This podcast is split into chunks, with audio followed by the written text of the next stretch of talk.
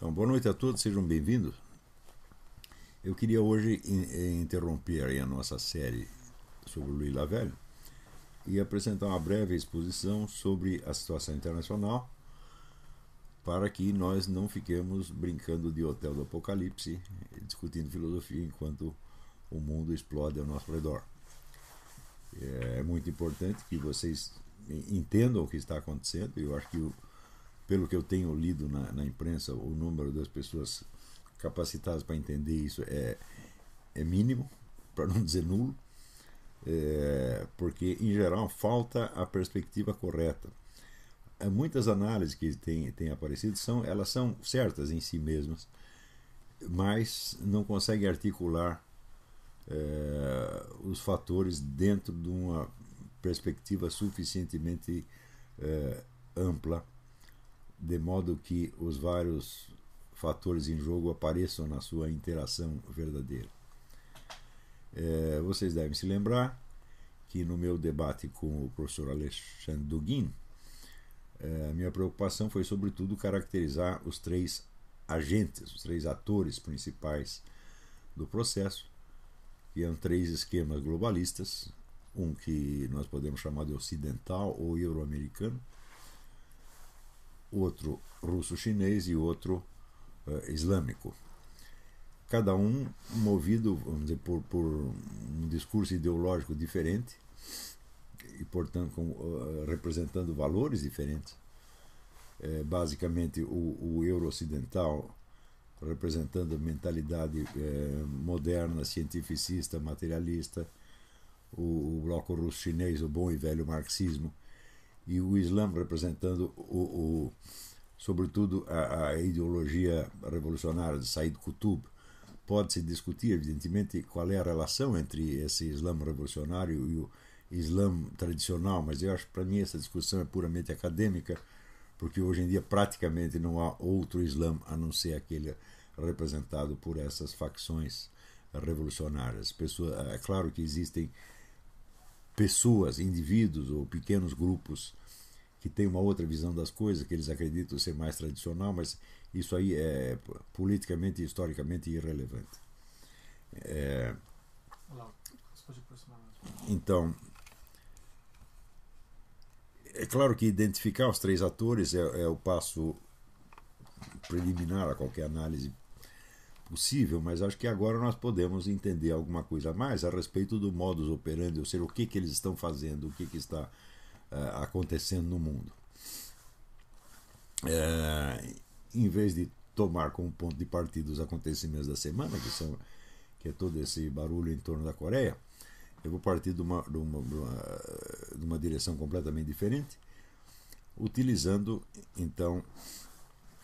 É, algumas análises que foram feitas do ponto de vista econômico por dois excelentes analistas econômicos aqui dos Estados Unidos. Um deles é, é, é James Rickards, nesse livro Currency Wars, As Guerras da Moeda, e o outro é o Porter Stansberry, é, que vocês podem é, encontrar facilmente na, na, na internet. Tem uma longa gravação que ele fez expondo o seu ponto de vista e por que, ele acha que o dólar vai cair nos próximos meses. É, só que há, há uma diferença. É, eles parecem acreditar que esta queda do dólar, que essa crise da economia americana, representará um grande perigo para o atual governo americano. Porter Stansberry chega a conjecturar que ah, será isso o fim do, do Barack Obama. E não é, não é assim que eu estou vendo as coisas. Mas, de qualquer modo, eu vou aproveitar a análise deles, que me parece muito bem feita, depois vocês podem conferir no, no site do Porter Stanberry, ou até comprando esse livro. Não sei se esse livro está na internet. Mas a coisa é mais ou menos assim. Desde os famosos acordos de Bretton Woods, eh, os Estados Unidos são o único país do mundo cuja moeda não precisa ter lastro, porque como funciona? Como eh, o dólar é aceito universalmente como moeda de, de, de troca, né, importação e exportação, então, o, o valor dele está garantido dizer, automaticamente. Isso quer dizer que o governo pode imprimir quanto dinheiro ele, ele bem entenda, sem que isso cause necessariamente a desvalorização da moeda. Acontece que nos últimos anos os Estados Unidos vêm se endividando cada vez mais. Dizer, até 1970 os Estados Unidos eram o maior credor do mundo, agora são o maior devedor, a dívida vai para muitos trilhões e só na, na primeira gestão do, do, Barack Obama ela é, duplicou. Então isso acaba criando uma, uma situação que é, é bastante, cujo resultado é bastante previsível. Quer dizer, os outros países começam a conjecturar se não seria vantagem livrar-se do dólar. O dólar como moeda internacional significa o seguinte: significa que se, por exemplo, a Austrália quer comprar uns, uns tratores da Alemanha, ela não pode comprar diretamente, ela tem que primeiro comprar os dólares e depois pagar com os dólares o, o, trator. Então, mais recentemente tem surgido uma tendência geral de abandonar o dólar como moeda internacional e usar ou as moedas locais, ou mediante acordos bilaterais, ou fazer assim, um pool de várias, várias moedas, ou mesmo criar uma nova moeda internacional. Isso quer dizer que, uh, a partir desse momento, a garantia do dólar, que é o comércio internacional, acaba e, naturalmente, o dólar desvaloriza. Então, numa circunstância normal, quer dizer, num, numa democracia onde vigora lei e ordem e o processo político ocorre normalmente, então uma crise econômica geralmente provoca a queda do governo. Vamos supor que fosse uma crise interna na Inglaterra, por exemplo. Né? Então a moeda desvaloriza, aparece o desemprego, eh, a crise geral e naturalmente o pessoal então derruba o governo. Na Inglaterra é muito fácil você derrubar um governo. Né? É, troca, simplesmente troca o primeiro-ministro. Mas as coisas não são bem assim aqui nos Estados Unidos. É, por outro lado, a gente vê que as nações que estão mais interessadas em livrar-se do dólar como moeda internacional, é, várias delas já têm acordo. Por exemplo, existe um acordo tem, é, da China com a Austrália, eles não usam mais, mais o dólar. Né? É, parece que a China e a Arábia Saudita também não usam. Tem vários países que estão fazendo acordos bilaterais, mas existe um, um grupo de nações que é o chamado BRICS, que é Brasil, Rússia, Índia, China e, e África do Sul, que tem o seu próprio projeto né, globalista. Na verdade, é o projeto russo-chinês. A gente fala BRICS é assim, é, é quase um, um eufemismo. Na verdade, é Rússia e China. O resto não, não pode absolutamente nada, ainda que tenha dizer, algum vigor econômico, como sem dúvida o Brasil tem, a Índia tem, a África do Sul tem, mas militarmente eles não são nada comparados com Rússia e China. Então, o BRICS não é nada mais do que o esquema russo-chinês né, é, maquiado. Né, como, aliás, é uma coisa tradicional na política da soviética é, camuflar-se sob o aspecto de terceiro mundismo ou até havia o bloco dos países não alinhados, que estavam todos alinhados com a União Soviética. Isso nos anos 60 houve essa conversa dos países não alinhados. Né? Então, não alinhado quer dizer que estava alinhado com a União Soviética. Então, o BRICS é mais ou menos a mesma coisa do ponto de vista assim da sua, da sua fachada. É, e a ideia do, do BRICS é criar uma nova moeda internacional, portanto, um banco central é, mundial que se substituiria ao Fundo Monetário Internacional. E, e faria então circular uma, uma, nova moeda, o que significa automaticamente um, um governo mundial, sediado então na ONU. Né? Isso já está num processo bem, bem, bem adiantado. Quando vocês lerem os comentários eh, assim, americanos, eles enfatizam muito a ausência de, de unidade nos planos do BRICS, as, eh, é, dissensões internas, discordâncias, etc, etc. Mas isto, para quem tem alguma prática da, da, história do movimento comunista, isso não significa absolutamente nada. O movimento comunista está dividido desde o seu, desde o seu primeiro dia, tá certo? e a divisão interna é frequentemente um dos meios pelos quais ele cresce e, e se desenvolve. Inclusive, a divisão é aproveitada como um, um artifício pelo qual você pode seguir duas ou três políticas diferentes, todas convergindo para o mesmo, o mesmo resultado. Então, a, a ascensão do BRICS e da nova moeda internacional, é, evidentemente, é a queda da economia americana. Né? É, então, como é que estão os Estados Unidos reagindo a isto? Você vê que uh, o governo Barack Obama ele tem se preocupado em duas coisas. Primeiro, em aumentar a dívida, portanto, fomentar esta, esta mesma crise. Segundo, é, cortar o orçamento das Forças Armadas, quer dizer, debilitar as Forças Armadas, justamente no momento onde há pelo menos duas ameaças de agressão, uma por parte do Irã, outra por parte da, é, da Coreia. E, ao mesmo tempo, está fortalecendo formidavelmente os mecanismos policiais de controle interno.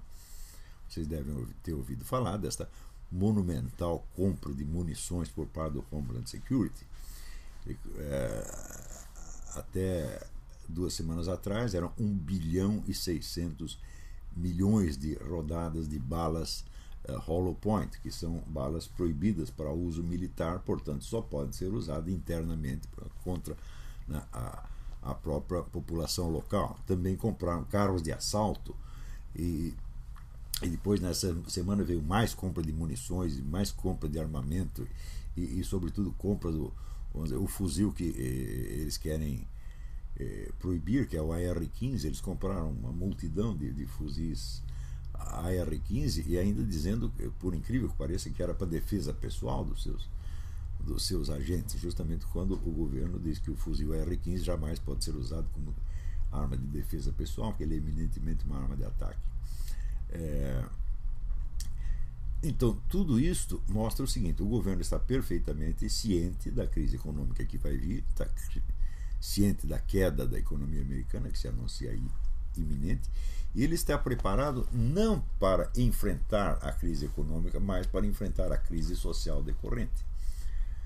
Portanto, é, isso quer dizer que a, queda do dólar já é aceita dizer, pelo governo americano como uma fatalidade, uma coisa que vai acontecer mesmo e é, onde o que interessa não é tirar o país do buraco, mas simplesmente defender o governo contra a pressão e a, a crise social interna. Isso quer dizer o seguinte, que o, o, o, nosso amigo Barack Obama ele está perfeitamente inserido dentro do esquema do BRICS. E não deixa de ser curioso que o próprio Fundo Monetário Internacional andou recomendando a troca do dólar por uma nova moeda internacional. Então, é claro que no discurso do BRICS, né, assim como, por exemplo, no discurso do professor Alexandre Duguin, toda esta coisa aparece como se fosse, vamos dizer, uma nova, nova ordem mundial, uma outra ordem mundial, outro mundo possível, que então se oporia né, à, à presente ordem mundial, né, chefiada pelo Fundo Monetário Internacional, Banco Mundial, ONU, etc, etc. Quando, na verdade, não é nada disso. A gente vê que todo este esquema globalista ocidental está favorecendo essa ascensão do BRICS. O BRICS não existiria sem o investimento ocidental lá. Tá certo? E, sobretudo, quando nós vemos que esta elite globalista ocidental ela apoia né, o Barack Obama dizer, incondicionalmente, quando evidentemente a política do Barack Obama está voltada mais para fortalecer o BRICS e quebrar a espinha da, da economia americana do que para qualquer outra coisa, então nós vemos que esta competição entre dois esquemas globalistas ela é mais fingida do que real. Parece que aí os dois grandes esquemas, o russo-chinês e o esquema ocidental, eles se uniram para criar realmente uma nova ordem mundial do dia para a noite, né, centrada na, na ONU, então, assim, praticamente oficializada como, como governo mundial, e fazer isto em cima do cadáver da economia americana. Como, aliás, eu já, já vinha dizendo há muito tempo, eu só não, não, não tinha entendido vamos dizer, a rapidez com que esta coisa pode podia acontecer. O esquema está praticamente pronto e eu creio que se não houver nenhum imprevisto, nenhuma é, pode, pode haver imprevisto, porque essa, essa, esse esquema globalista já falhou várias vezes, já era, na verdade eles contavam em ter um governo mundial na década de 80 do século passado e não, não criaram até agora. Então pode haver algum contratempo, mas se não houver nada, em menos de um ano esse esquema vai estar, vai estar funcionando e a economia americana vai começar um, um declínio sem, sem precedentes. No sentido contrário, existe o fato de que as reservas americanas de xisto betuminoso são as maiores do mundo e até um tempo atrás, você, o processamento do xisto betuminoso para transformá-lo em petróleo é uma coisa muito complicada, mas agora tem a tecnologia para isso. E é possível que, vamos dizer, a, a abertura e exploração dessas reservas de xisto betuminoso levante a economia americana de uma maneira extraordinária, assim como ser um processo similar ou até maior do que aquela explosão de riqueza que houve quando se descobriu né, o petróleo entre o século XIX e XX. Né. Então, isso é possível que isso aconteça, isso mude, mude a, a completamente a, a, direção das coisas. Eu, a mim me parece que o governo Barack Obama está preparado para as duas eventualidades, quer dizer, para é, tirar proveito da, da, da, destruição da economia americana, implantando, portanto, uma, uma ditadura né, e se aproveitando da própria crise social para se, se fortalecer, porque as crises sociais derrubam governos democráticos, mas não mas fortalecem as ditaduras, e ele está montando tudo para fazer uma ditadura aqui.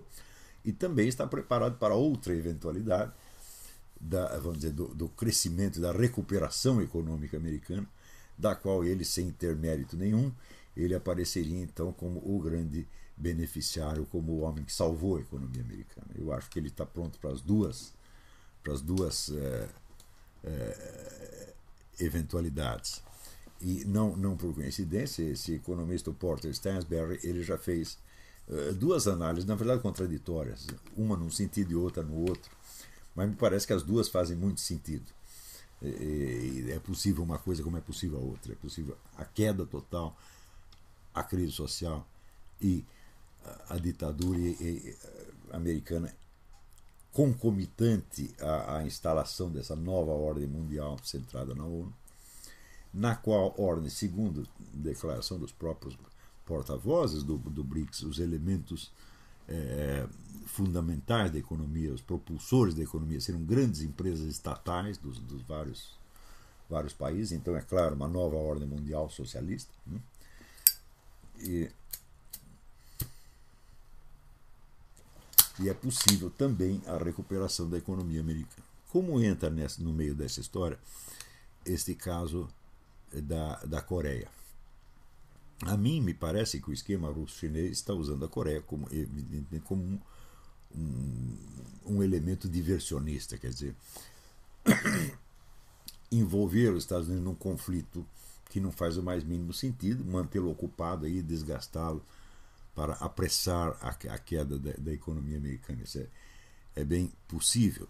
Também existe uma segunda possibilidade de que eh, os russos chineses estivessem usando a Coreia neste sentido e que a, a, a, glória subiu a cabeça do Kim e ele decidiu agir por conta própria e, por assim dizer, escapou do controle do, do esquema. Essa é uma outra possibilidade, repetindo então uma situação é, que aconteceu com Cuba nos anos 60, tá onde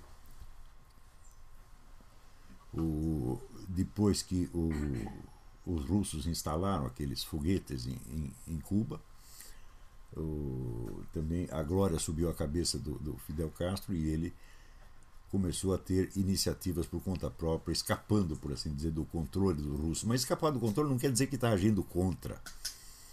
É isso quer dizer, o movimento comunista ele sempre teve isso, ele tem um acelerador e um breque. E está sempre, está sempre usando os dois, tá certo? E, e vamos dizer, e do, justamente do, do, dessa tensão entre esses dois movimentos é que o, o esquema comunista tem, tem progredido, progredido sem parar, na verdade. Né? Então, quando parece que para, como aconteceu no negócio da, da, da, da queda da União Soviética, ele para num sentido, mas começa a atuar no outro. Então, a, a queda da União Soviética foi acompanhada não de um decréscimo, mas de um aumento, de um crescimento formidável do movimento comunista internacional. É uma outra coisa extraordinária você notar que praticamente toda a bibliografia americana sobre o comunismo ela sempre interpreta o comunismo, o movimento comunista, como um braço do Estado soviético ou do Estado chinês. Que é, me parece um erro metodológico formidável, por quê? Porque o movimento comunista antecedeu de mais de meio século uh, o, o, surgimento da União Soviética e de quase um século o surgimento da, da China comunista. Então ele tem a sua dinâmica própria. Ele não depende dos estados que ele mesmo cria. Quer dizer, esses estados são, vamos dizer, é, instrumentos provisórios. Então, na verdade, é uma, é uma, seria uma loucura considerar o movimento comunista um instrumento da União Soviética. Ao contrário, a União Soviética foi um instrumento do movimento comunista e, conforme mostrou ali o Anatoly Golitsyn no livro New Lies for Old, quer dizer, Novas Mentiras no Lugar das Velhas, o movimento comunista soube sacrificar aquela, aquele edifício que ele tinha construído em favor do crescimento do movimento enquanto tal, dotado agora de novas estratégias, inspiradas em parte no, no, no Antônio Gramsci, tá mas não só Gramsci, e, e dotado de uma flexibilidade muito maior, portanto, é, tendo abdicado daquela é, unidade doutrinal monolítica que tinha antes, para aceitar formas de ação muito mais diversificadas e, portanto, muito mais incontroláveis. Contribui para isso também o fato de que verbas imensas da, da KGB foram espalhadas pelo Ocidente, são milhares de firmas eh, laranja, de modo que eh, a situação se tornou tão nebulosa, tão mesclada que é difícil você identificar onde está a ação dizer, da, da, do, do, atual esquema russo e onde tem uma coisa completamente diferente.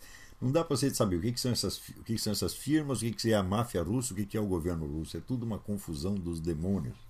Tá certo? Então, e aparecem no cenário então milhares de novos agentes que você não sabe de onde, de onde vieram.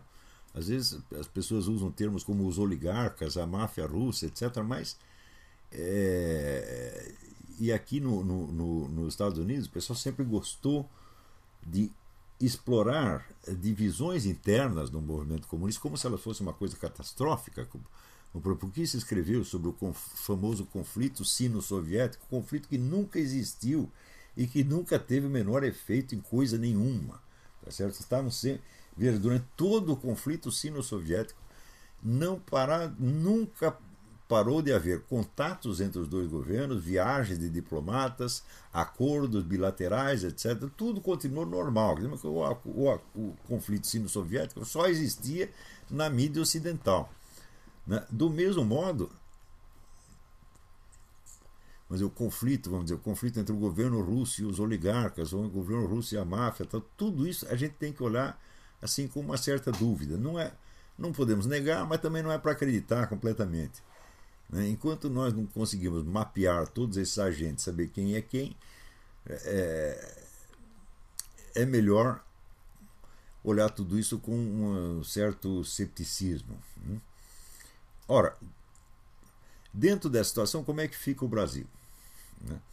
Nós sabemos que estamos aí na iminência de uma crise constitucional por causa dizer, dos condenados do mensalão, e nenhuma das sentenças foi executada até agora, e que agora, inclusive, está começando uma investigação, a promotoria pede uma investigação sobre o envolvimento do Lula, e é possível que haja uma queda de braço entre o Supremo Tribunal Federal e o, o Executivo, sendo que, neste caso, o Supremo Tribunal Federal deverá recorrer às Forças Armadas para fazer cumprir as sentenças, e daí nós temos uma situação que podemos caracter... que será caracterizada como um golpe militar.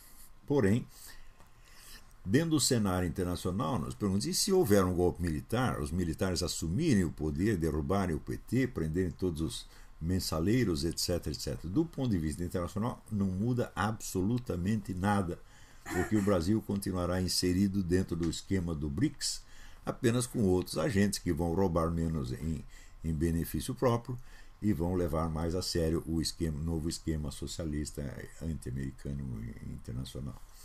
Então, estas são, vamos dizer, as perspectivas. A única possibilidade de mudança do rumo dos acontecimentos é esta recuperação da economia americana, graças ao xisto betuminoso, tá ou uma intervenção divina. Tá Porém, as intervenções divinas não, geralmente não acontecem quando as pessoas estão pedindo para não acontecer. Mas, então, é, eu sinceramente eu não acredito que o, o novo Papa entenda, compreenda a, a, a, situação, pelo menos nestes termos. Aliás, eu não vi isso explicado dessa maneira em parte alguma. Né? É, é, inclusive as análises, mesmo as análises econômicas melhores, como a do James Rickards e a do, do Porter Stanberry, eles ainda têm, vamos dizer, uma visão da, da política americana como se fosse vamos dizer, uma competição no, normal democrática, quando evidentemente a situação aqui já é muito anormal. Né? Nós vemos que uh, o esquema de proteção construído em torno da pessoa do Barack Obama, de modo a permitir que um total desconhecido, um sujeito sem documento, né, que não se sabe de onde surgiu, né, é, continue na presidência com poderes superiores aos de, ao que qualquer outro presidente teve até em tempo de guerra. Você veja que essa, essa é medida executiva que o homem passou, que lhe permite executar qualquer cidadão americano sem processo, sem direito a habeas corpus, sem coisa nenhuma, prender ou matar qualquer um, é uma coisa que nem no tempo de guerra existiu isso aí.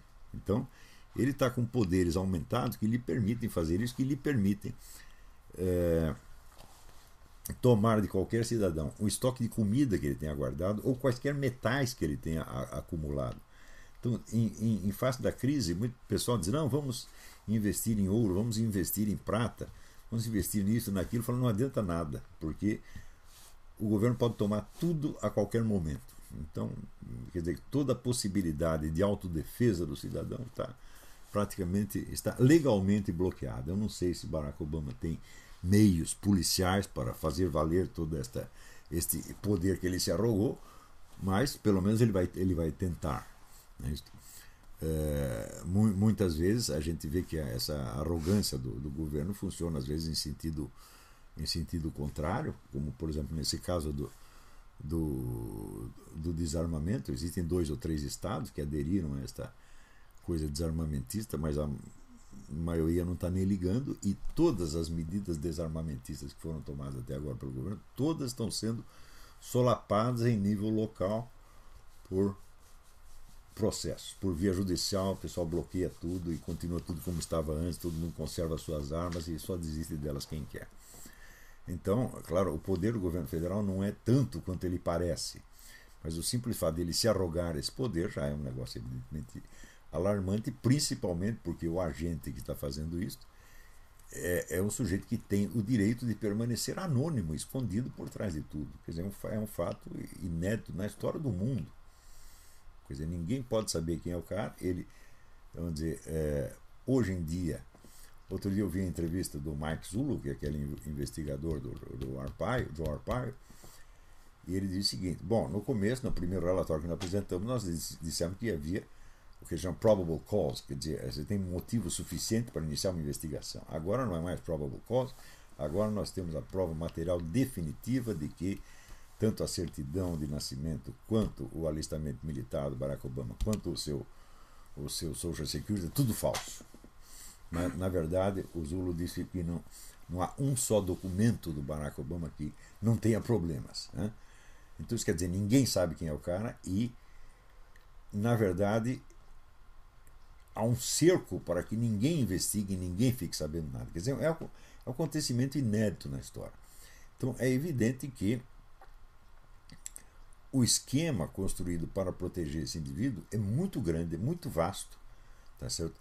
E é de, de, tipo tentacular. Ele chega até assim, juízes do interior, é, é, é testemunhas, estão conseguindo calar praticamente é, todo, todo mundo. É uma situação muito, muito anormal que já configura né, um quadro, evidentemente, ditatorial. Então, eu acho que nas duas situações, da crise econômica ou da recuperação, o Barack Obama vai inventar um jeito de se sair bem. A não ser que apareça né, que essa, essa coisa dos documentos acabe estourando. É possível que estoure, porque agora tem um processo rolando na Suprema Corte do Alabama, que é presidida pelo Roy Moore, que não é, um, não é alguém de se deixar intimidar. Então é possível que através do Alabama a coisa estoure. Mas, veja, é, as possibilidades de desenvolvimento são uma coisa, de desenvolvimento da situação são uma coisa. E o esquema da situação que já está montado é outra. E essa coisa do BRICS e da, dizer, da nova moeda internacional, isso já está montado, isso não é uma questão de ser, mas é uma questão de quando. Quer dizer que mais dia, menos dia, teremos a nova moeda internacional e o dólar vai cair. Isso aí é, é quase impossível que não, não aconteça. Então é essa a situação na qual nós estamos e vocês aí no Brasil vamos dizer, na melhor das hipóteses, vocês vão ter também um Brasil in, integrado na, na, na, nova ordem mundial socialista, seja pelas mãos dos atuais né, cleptocratas, seja pelas mãos dos nossos honestos militares. Então, esta é, é a situação. Então, vamos fazer uma pausa e daqui a pouco nós voltamos.